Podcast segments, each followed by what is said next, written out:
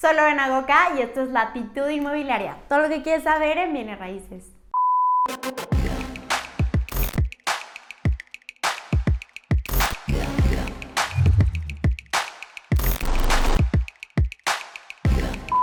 Hello, ¿cómo están? Como lo pueden ver en el título de este videito, vamos a platicar acerca de qué son los bienes raíces. Sé que muchos de ustedes que me siguen son grandes expertos y no necesito contarles qué son los bienes raíces, pero también sé que hay muchísima gente allá afuera que tiene muchísimo interés en aprender y que a lo mejor no entendemos desde lo más básico. Entonces, este video está diseñado específicamente para ti que quieres saber todo de bienes raíces, por qué tanta gente está interesada en los bienes raíces, por qué la gente millonaria y más rica de este mundo decide diversificarse en bienes raíces. Aquí te voy a platicar todo, pero antes de seguir con el tema, quiero invitarte a que te suscribas a este canal que está dedicado justamente a enseñarte de una manera completamente gratuita acerca de bienes raíces. Entonces, si no lo has hecho, por favor te invito a que te suscribas a este canal. Y bueno, para entender el tema desde cero, hay que entender que existen dos tipos de bienes. Los bienes intelectuales, que son aquellos como novelas, poemas, em, todo esto que pueda ser intangible, este tipo de bienes que te pueden generar dinero, pero no podemos tocar.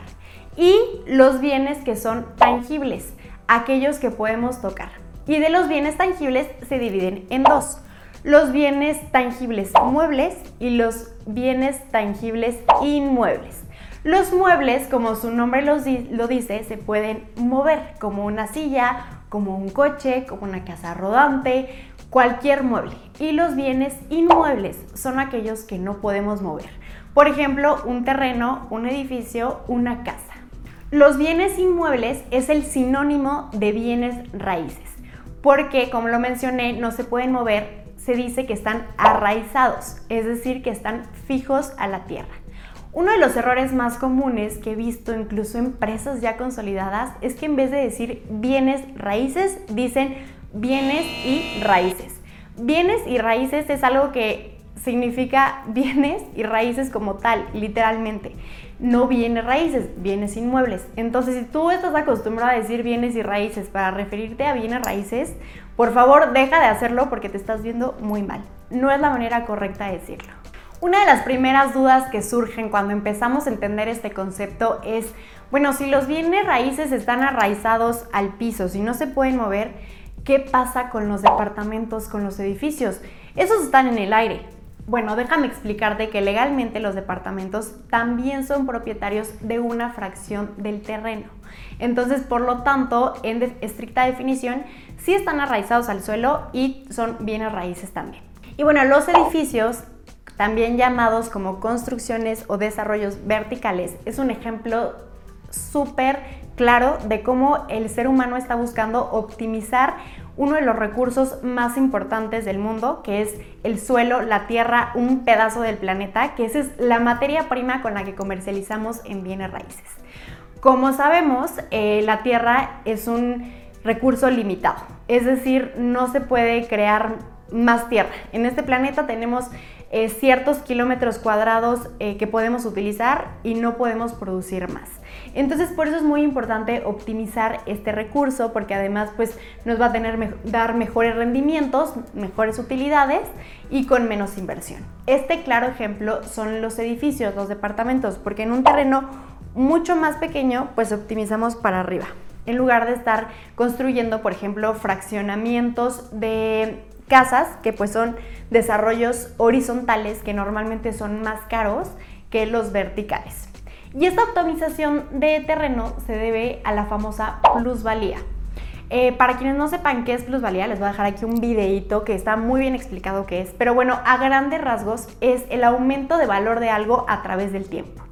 Y bueno, este principio es el más importante de los bienes raíces y por el cual tanta gente invierte en ellos y por eso son tan seguros. Como sabemos, eh, ya lo mencioné varias veces, al ser la tierra un recurso limitado y la población es algo que sigue creciendo, pues esto tiende a aumentar su valor por un efecto de oferta y demanda. Es decir, la oferta de tierra es limitada mientras que la demanda sigue creciendo. La Global Human Settlement Layer muestra que en los últimos 40 años las zonas edificadas aumentaron alrededor de 2.5 veces a nivel mundial, mientras que la población mundial creció en un factor de 1.8. Y bueno, esto es únicamente una referencia de cómo está creciendo la población versus el desarrollo en tierra, en el planeta. Y esto es bien, bien importante porque nos va a dar la referencia de por qué es tan importante optimizar la tierra y por qué es tan importante invertir en bienes raíces muchos a lo mejor dicen, no hombre, pero para que nos acabemos de, poblar la tierra va a pasar muchísimos años. Bueno, sí, sí van a pasar muchísimos años, pero sin embargo es muy costoso estar desarrollando en lugares muy alejados, porque en primera las personas pues tienden a querer vivir más en las ciudades, en zonas más céntricas, y esos lugares pues obviamente están mucho más limitados en espacios.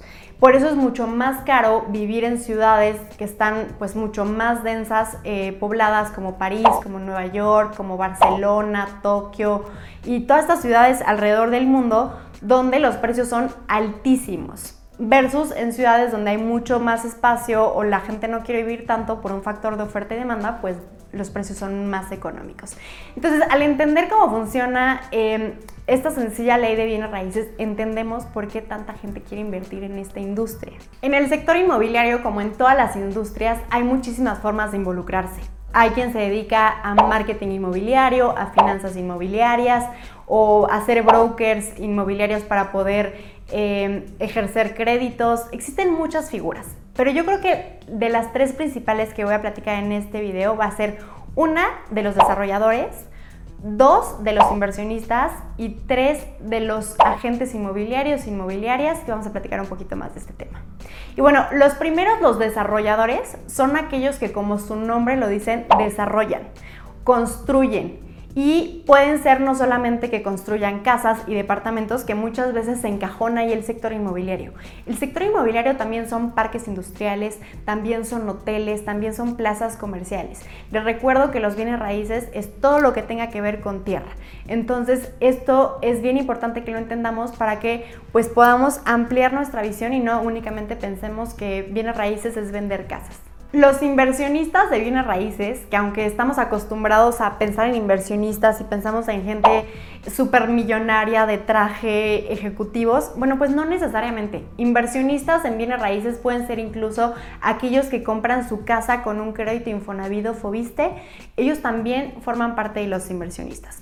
Hay quien también invierten eh, en comprar un departamento para rentarlo o un local comercial. Y ellos son muy, muy importantes porque obviamente aunque tú vendas y no hay alguien que te compre, pues no hay negocio.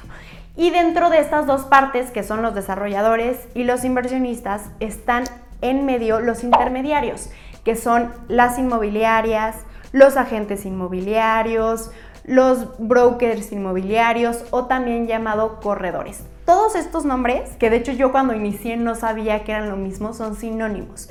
Me acuerdo que en un principio me, me dijeron, ah, tú eres corredora inmobiliaria. Y yo, no, no, yo soy una inmobiliaria. Porque no sabía que mucha gente lo conocía igual así. También otro nombre que yo tampoco lo relacionaba es promotora inmobiliaria. Pero hoy en día el mejor término que creo que em, es mejor utilizarlo es un profesional inmobiliario o un asesor inmobiliario porque su trabajo es asesorar, acompañar al comprador, al inversionista durante todo este proceso. Creo que ya lo he mencionado antes, los vendedores inmobiliarios es algo que ya no es necesario porque vender bienes raíces no es como vender ropa o vender lavadoras, implica un proceso mucho más complicado, entonces si vas a tener un intermediario es necesario que tenga estos conocimientos para que realmente te pueda asesorar. Y bueno, estos son los principales aspectos que considero que debes de saber para entender qué son los bienes raíces o los bienes inmuebles. Si crees que me faltó algo, si tienes alguna opinión que compartírmela, déjame en los comentarios. Si te gustó este video, no olvides darme un like y compartirlo con alguien que crees que le pueda ser útil. Nos vemos en el próximo video.